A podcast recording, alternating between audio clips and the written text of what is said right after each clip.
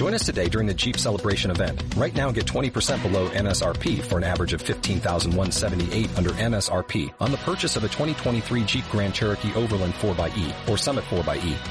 Not compatible with lease offers or with any other consumer incentive offers. 15,178 average based on 20% below average MSRP from all 2023 Grand Cherokee Overland 4xE and Summit 4xE models in dealer stock. Residency restrictions apply. Take retail delivery from dealer stock by 4-1. Jeep is a registered trademark. Por la señal de la Santa Cruz de nuestros enemigos, líbranos Señor Dios nuestro. En el nombre del Padre y del Hijo y del Espíritu Santo. Señor mío y Dios mío Creo firmemente que estás aquí, que me ves, que me oyes. Te adoro con profunda reverencia. Te pido perdón de mis pecados y gracia para hacer con fruto este rato de oración. Madre mi Inmaculada, San José, mi Padre y Señor, Ángel de mi guarda, intercede por mí. En nuestro viaje hacia el Padre, que es la Cuaresma, hoy tenemos una nueva estación, un nuevo hito. Y nos va a servir para ello, para meditarlo, la primera lectura de la misa de hoy, que está tomada del profeta Jonás. El Señor dirigió la palabra Jonás. Ponte en marcha y ve a la gran ciudad de Nínive, allí les anunciarás el mensaje que yo te comunicaré. Nínive era una ciudad llena de pecado, que Dios decidió destruir. Y entonces le intentó mandar a Jonás, pero Jonás huyó, se metió en aquel barco, le tiraron, la ballena se lo comió, y entonces ahora estamos ya en la segunda y definitiva llamada de Dios a predicar a Nínive. Nínive. Jonás se puso en marcha hacia Nínive, siguiendo la orden del Señor. Nínive era una ciudad inmensa. Hacían falta tres días para recorrerla y por tanto inmenso era el número de sus pecados. Jonás empezó a recorrer la ciudad el primer día proclamando Dentro de cuarenta días Nínive será arrasada. Los ninivitas creyeron en Dios, proclamaron un ayuno y se vistieron con rudo sayal, es decir, de saco, ¿no? Desde el más importante al menor. La noticia llegó a oídos del rey de Nínive, que se levantó de su trono, se despojó del manto real, se cubrió con rudo sayal y se sentó sobre el polvo. Una manifestación realmente humilde de este rey. Después ordenó proclamar en Nínive este anuncio de parte del rey y de sus ministros que hombres y animales, ganado mayor y menor, no coman nada, que no pasten ni beban agua, que hombres y animales se cubran con rudo sayal e invoquen a Dios con ardor que cada cual se convierta de su mal camino y abandone la violencia. ¿Quién sabe si Dios cambiará y se compadecerá, se arrepentirá de su violenta ira y no nos destruirá? Vio Dios su comportamiento, como había abandonado el mal camino, y se arrepintió de la desgracia que había determinado enviarles, así que no la ejecutó. Y de este modo se salva Nínive. Dios se conmueve ante la penitencia de los ninivitas. Y Dios siempre nos envía a alguien como a Jonás para darnos la oportunidad de convertirnos y hacer penitencia. Alguien que puede quizás no ser agradable escuchar, porque quien bien te quiere te hará llorar, dice ese refrán. Alguien que quizá nos dice verdades como puños y nos anima a cambiar de vida, pero son palabras verdaderas, mm, portadoras de salvación. Cuando nos dice un amigo, una madre, un ponente de una charla conferencia, un sacerdote en su, en su homilía, el Papa, cuando todas estas personas nos dicen no te puedes conformar con lo que eres y como eres, tienes que cambiar. Puedes dar mucho más de ti. Estás haciendo mal con aquella conducta. Tienes que esforzarte un poco más para crecer en esto. Tienes que pensar más en los demás. O alguien que nos hace ver que estamos equivocados, que necesitamos cambiar, convertirnos, dejar de hacer algo que hacíamos habitualmente o empezar algo que no hacíamos nunca. Todo eso es la conversión y es muy propio de la cuaresma. Señor, conviérteme para que me convierta. Ojalá que sepamos acoger esos enviados de Dios con fe, con fe, como los ninivitas, y convertirnos.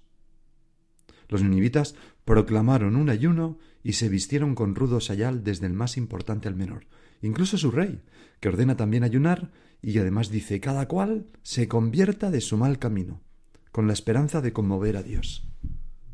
Esa frase mm, estupenda de la lectura, ¿quién sabe si Dios cambiará y se compadecerá? Se arrepentirá de su violenta ira y no nos destruirá. Y este es también el sentido del ayuno y la penitencia cuaresmales. ¿Quién sabe si Dios cambiará y se compadecerá? Es pedir perdón a nuestro Señor por nuestros pecados, con la esperanza de ser perdonados y liberados de las penas merecidas por esos pecados. No solamente en el más allá, sino tantas veces de las malas consecuencias que tienen nuestra vida y de las, y las vidas de los que nos rodean. ¿Quién sabe si Dios se cambiará y se compadecerá, se arrepentirá de, de que este pecado mío no cause ese daño? Por todo eso hacemos penitencia en cuaresma y siempre.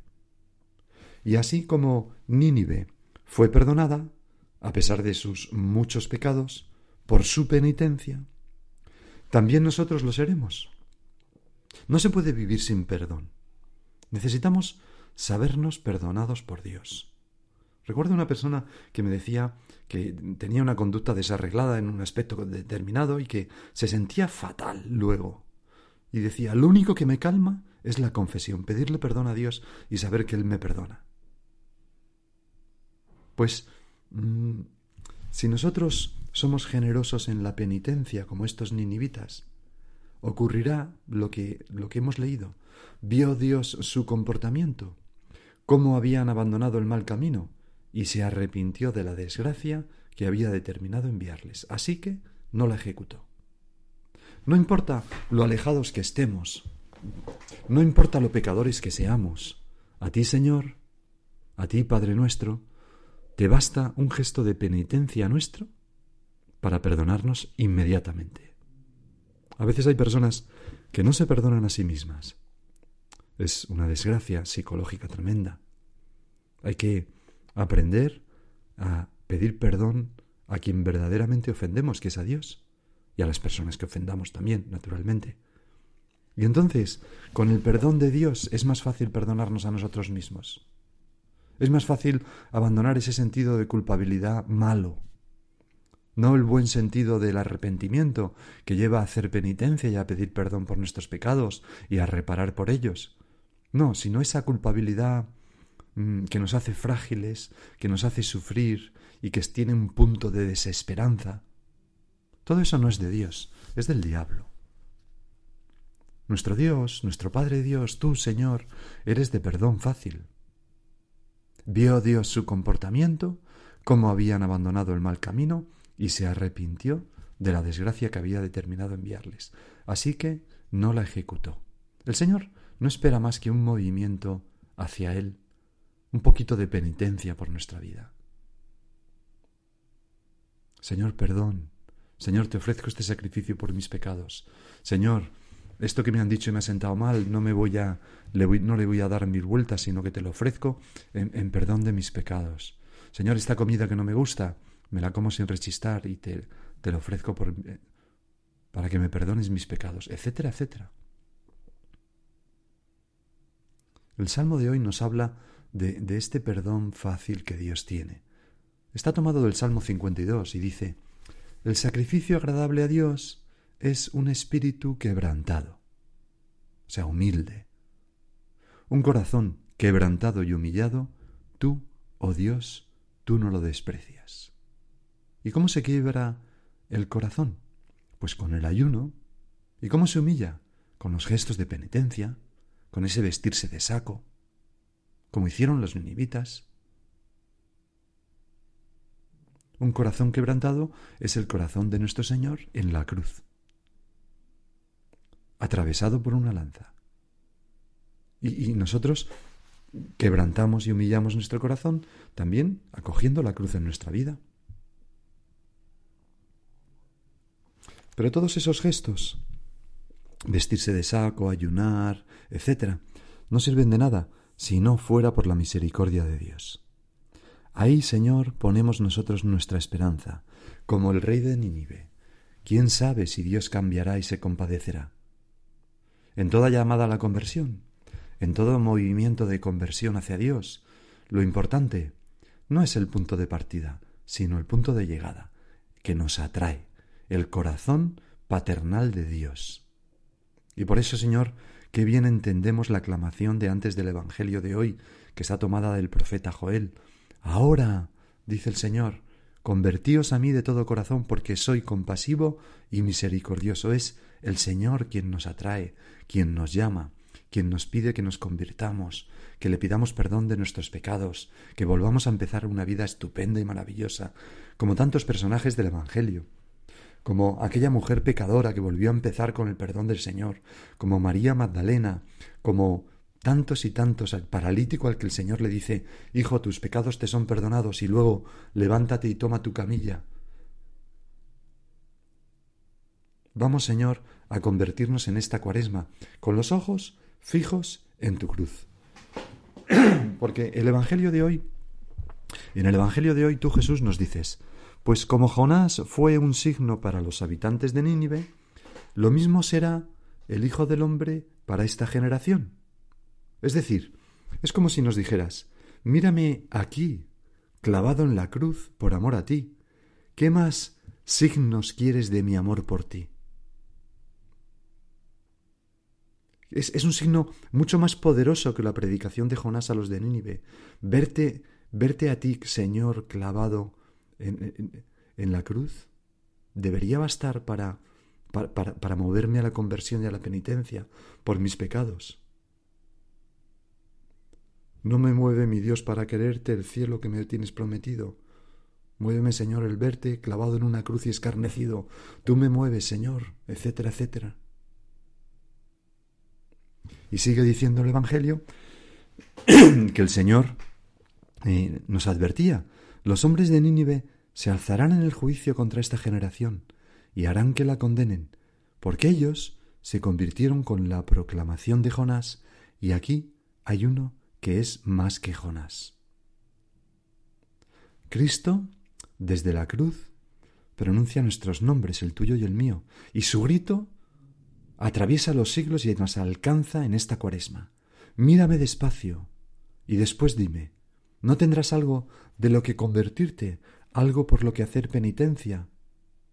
¿No tendrás algún aceite que poner en mis llagas, algún consuelo que poner en mi corazón, algún frescor que poner en mis labios? ¿Dónde has dejado tu crucecita de cada día, ese trocito de la mía que yo te pido que lleves y que me aligeres? Así nos habla el Señor. Aquel escritor, Julian Green, en su diario, escribió unas palabras que decían así Vivir según el Evangelio no es de ningún modo vivir confortablemente y añadir a esta vida agradable el lujo de las aspiraciones místicas, sino levantarse todas las mañanas y volver a tomar su cruz allí donde la hemos dejado la víspera. El cristiano sin cruz no es más que una fantasía de filósofos. Y luego se quejaba, pero nadie quiere la cruz. Bueno, pues a esto, a tomar la cruz de cada día, se dirigen las prácticas cuaresmales. Y ya llevamos una semana de ayuno, de, de penitencia. ¿Qué hemos hecho hasta ahora en esta semana de cuaresma? Quizás, Señor, nos damos cuenta de que, de que hemos hecho poco. Quizá nos, quizás nos podemos aplicar este reproche de Forja que dice así, Cristo clavado en la cruz y tú, todavía metido solo en tus gustos me corrijo, clavado por tus gustos. Quizás, Señor, necesitamos, por tanto, al ver nuestra flojera para ofrecerte, ¿verdad?, sacrificios, para, para llevar una vida penitente, para ayunar, necesitamos rezar con la oración colecta de la misa de hoy, pidiéndote ayuda, pues esto tan bonito que decimos. Mira complacido, Señor, el fervor de tu pueblo, que desea, tenemos esos deseos, Señor, entregarse a ti con una vida santa. pero mis hechos son pobres y por eso decimos y añadimos, y a los que dominan su cuerpo con la penitencia, transfórmalos interiormente mediante el fruto de las buenas obras. Pues tú y yo, Señor, mejor dicho, tú y yo le podemos pedir al Señor que, que realmente esa penitencia que pretendemos hacer, lleguemos a hacerla y nos sirva para dominar nuestro cuerpo y transformarnos interiormente y dar buenos frutos, frutos de santidad. O quizás, Señor, nos hemos vestido ya de saco y estamos ayunando en cosas pequeñas. Pues qué bonito, ¿no? Cuánta felicidad hay en eso, cuánta alegría. Hay una saeta, esas canciones breves, ¿no? llenas de dolor, que se dirigen como una flecha a Cristo crucificado durante la Semana Santa, ¿no? Se hace el silencio en la calle, se para el paso, las velas se quedan inmóviles y se oye como un lamento que sale del pueblo. ¡Ay! Con sudor frío y descalzo va caminando Jesús. Las fuerzas le van faltando y ya no puede con su cruz. ¡Ay! Y un hombre le va ayudando. Pues ese hombre, esa mujer, podemos ser tú y yo. Podemos conmover el corazón de Dios. Y para una persona que ama, poder ofrecer el amor en el vaso del sacrificio, poder llevar una vida penitente para consolar a la otra persona, eso llena el alma de alegría. Por eso San José María, abriendo su corazón durante una meditación predicada en Roma en 1964, el día de la invención de la Santa Cruz, decía, Hijos míos, vosotros tenéis la experiencia personal de que el Padre no os engaña. Os he dicho, y os lo he escrito mil veces, lo que he experimentado en la pobre vida mía. El dolor no es dolor cuando lo abrazamos en unión con Jesús. La cruz no es algo de lo que hay que huir, sino algo que hay que recibir con amor. Y entonces la cruz es de Cristo, la lleva Él, y por tanto no pesa. Por eso me indigna un poco cuando se habla tanto, me diréis que es un modo de decir habitual en ascética y nos falta razón, de cruz, de cruces, pero a mí no me convence. Señor, no, no, no. En nuestro espíritu la cruz y las cruces son la alegría, son el honor, son la mejora, la perfección, la santidad, el gozo aquí y la victoria allá. Y son, Señor, tu consuelo. Y son, Señor, el perdón de mis pecados, la expiación de mis pecados y los pecados de todos los hombres. Por eso, ¿cómo vamos a tener miedo a la cruz? ¿Cómo vamos a, mirar para otro sitio. ¿Cómo no vamos a subir con, con nuestro Señor para apretarnos a su cuerpo? No sé si has oído hablar alguna vez de María Ignacia García Escobar. Fue una de las mm, primeras vocaciones del Opus Dei, una vocación de expiación. Fue una mujer que estaba enferma de tuberculosis, joven, y a los pocos años murió.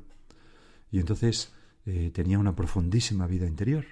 Y en una de sus anotaciones en su agenda se puede leer lo siguiente. es una anotación escrita el Viernes Santo de 1932. También escribo a continuación los propósitos del día de retiro para que los bendigas y nos concedas las gracias necesarias para cumplirlas, para cumplirlos. Se está refiriendo al Señor. Primero, confianza absoluta en la misericordia de Dios. Segundo, indiferencia completa en todas las cosas, aceptando lo que Jesús me envíe sea como fuere. Ya digo que estaba en un hospital para tuberculosos, ¿no? Donde tenía pues tantas incomodidades. Ah, tercero, alabar al Señor en todos los sucesos de mi vida, ya sean prósperos, ya adversos, y hacer de ellos la menor referencia posible, sobre todo de los adversos. O sea, no quejarse. Cuarto, cuando sea reprendida, no contestar, y si alguna vez fuere necesario, muy brevemente. Quinto, en mis dolores y sufrimientos, tan constantes, no dejar nunca de mirar al crucifijo y besarle con amor. Sexto, viviré siempre como si a cada instante fuese a morir. Séptimo, amaré mucho a la Santísima Virgen mi Madre. Viernes Santo del 1932. Sí, mi adorado Jesús, ya es hora de que todo, de que del todo me dé a ti. Me quedan aún tantas malas hierbas que arrancar. Pues así escribía esta mujer, ¿no? En esa situación tan extrema. Madre nuestra, ayúdanos a nosotros también a aprovechar esta campanada de la cuaresma llamando a la penitencia, a la expiación de nuestros pecados. Danos fuerza. Y ahora sigue tú por tu cuenta.